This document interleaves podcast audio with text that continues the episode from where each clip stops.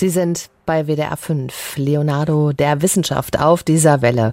Auch wenn er das Smartphone nicht erfunden hat, als Steve Jobs vor zehn Jahren das iPhone vorgestellt hat, hat er es zumindest massentauglich gemacht. Er hat das Telefon revolutioniert. Und wenn wir uns heute so umgucken auf der Straße oder in der Bahn, hat er das tatsächlich auch geschafft. Kaum jemand ohne Smartphone in der Hand. Wir sind ständig erreichbar, wir schicken Nachrichten und Fotos. Wetter, Busfahrplan, Kinoprogramm, alles ist mal schnell nachgeguckt. Das Smartphone hat unsere Kommunikationsmöglichkeiten verändert. Zum Guten oder zum Schlechten. Das ist die Frage und Leonardo-Reporterin Sabrina Loy ist dieser Frage nachgegangen. Das waren noch Zeiten, als Textnachrichten nicht länger als 160 Zeichen lang sein durften und man sich genau überlegen musste, was man reinschreibt. Das ist noch gar nicht so lange her. Vor fünf Jahren wurden so viele SMS geschrieben wie niemals zuvor. Und wie danach nie wieder. 2012 wurden fast 60 Milliarden SMS allein in Deutschland verschickt. 2016 waren es schon nur noch 12,7 Milliarden. Während es mit den SMS bergab ging, gingen parallel die Nutzerzahlen von WhatsApp, Snapchat und Instagram hoch. Man muss ganz klar sagen, dass die neuen Dienste all das, was Smartphones heutzutage so können, natürlich auch vollumfänglich ausschöpfen. Das heißt, man kann Bilder versenden, viel leichter als früher. Man kann Filme versenden, man kann Sprachnachrichten aufnehmen und versenden, man kann Gruppenchats einrichten. Also völlig neue Funktionalitäten, die die ganz klassische SMS so schlichtweg nie angeboten hat. Dr. Anna Schneider ist Wirtschaftspsychologin an der Hochschule Fresenius in Köln. Eine aktuelle Studie, an der sie mitgearbeitet hat, bewies, dass Messenger-Dienste die SMS ablösen. Spannend für die Wissenschaftlerin aber, die vielfältigeren Kurznachrichtendienste machten auch viele Kommunikationen überhaupt erst möglich. Es gibt aber auch tatsächlich Personen, die früher beispielsweise nie telefoniert haben und die erst heute kommunizieren, weil es diese neuen Dienste gibt. Die Studie zeigt aber auch, in 70 Prozent der Fälle ersetzen heute Textnachrichten einen Telefonanruf. Das hat dann wiederum auch mit wechselseitiger Kommunikation zu tun.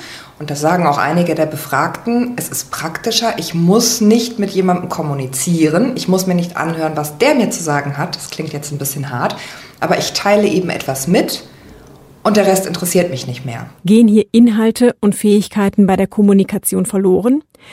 Oder gestalten wir so unsere Kommunikation zielgerichteter und effektiver? Naja, vielleicht entspricht es tatsächlich einem ganz tiefen Bedürfnis von vielen Menschen, die jetzt verstärkt textbasiert kommunizieren, tatsächlich eigentlich eher sich selber mitzuteilen und, sage ich mal, die eigene Kommunikation effizienter zu gestalten. Das hat schon beinahe eine betriebswirtschaftliche Perspektive. Sagt Gerald Lemke. Er ist Professor für digitale Medien an der Dualen Hochschule Baden-Württemberg. Dass unsere Kommunikation durch die Möglichkeiten der Messenger-Dienste aber tatsächlich effizienter wird, das sieht er nicht. Eine effizientere Kommunikation, also effizient heißt ja, dass ich mit dem geringstmöglichen Aufwand ein maximales Ziel erreiche, ist halt nach wie vor in den meisten Fällen unseres Alltagslebens und beruflichen Lebens durch das Telefon bzw. durch die fernmündliche und damit auch die soziale Kommunikation gegeben. Insofern ist es ein Irrglaube zu denken, ich nutze jetzt mit meinen ganzen Kontakten nur noch WhatsApp, dass ich dadurch effizienter bin. Da zeigen die ersten Feldstudien, dass hier von Effizienz überhaupt nicht die Rede sein kann, dass der Aufwand um Dinge zu klären, Ziele zu erreichen, gemeinsame Entscheidungen herbeizuführen über eine rein textbasierte Kommunikation hochgradig uneffizient ist. Über WhatsApp schnell mal etwas absprechen? Zu zweit geht das vielleicht noch, aber in einer Gruppe erweist sich das schon als schwierig. Und die Nachrichten haben noch einen weiteren Nachteil, sagt Lemke. Wir lernen nicht mehr, wie wir Qualität in die Kommunikation hineinbringen. Darum geht es doch eigentlich letztendlich. Also wie kann ich die Kommunikation als Mittel zum Zweck zur Vertiefung von Beziehungen nutzen? Das schaffen wir mit der substituierten, ausschließlichen textbasierten Kommunikation nicht. Die Kommunikation über den Messenger ist eindimensional. Mimik und Gestik fehlen und man hört auch nicht, wie etwas gesagt wird. Es entsteht ein Loch, das auch die Fülle an möglichen Emojis nicht stopfen kann. Also ein Bildchen, das Sie da hinten dranhängen, hinter einem Satz, das dann irgendwie lächelt, kann zwar suggerieren, okay, derjenige, der das jetzt geschrieben hat, meint das jetzt freundlich oder höflich oder lustig, aber es ist in keinster Weise in der Wahrnehmung so intensiv, wie das in der zwischenmenschlichen sozialen Kommunikation ist. In einigen Fällen ist ein Anruf dann doch besser.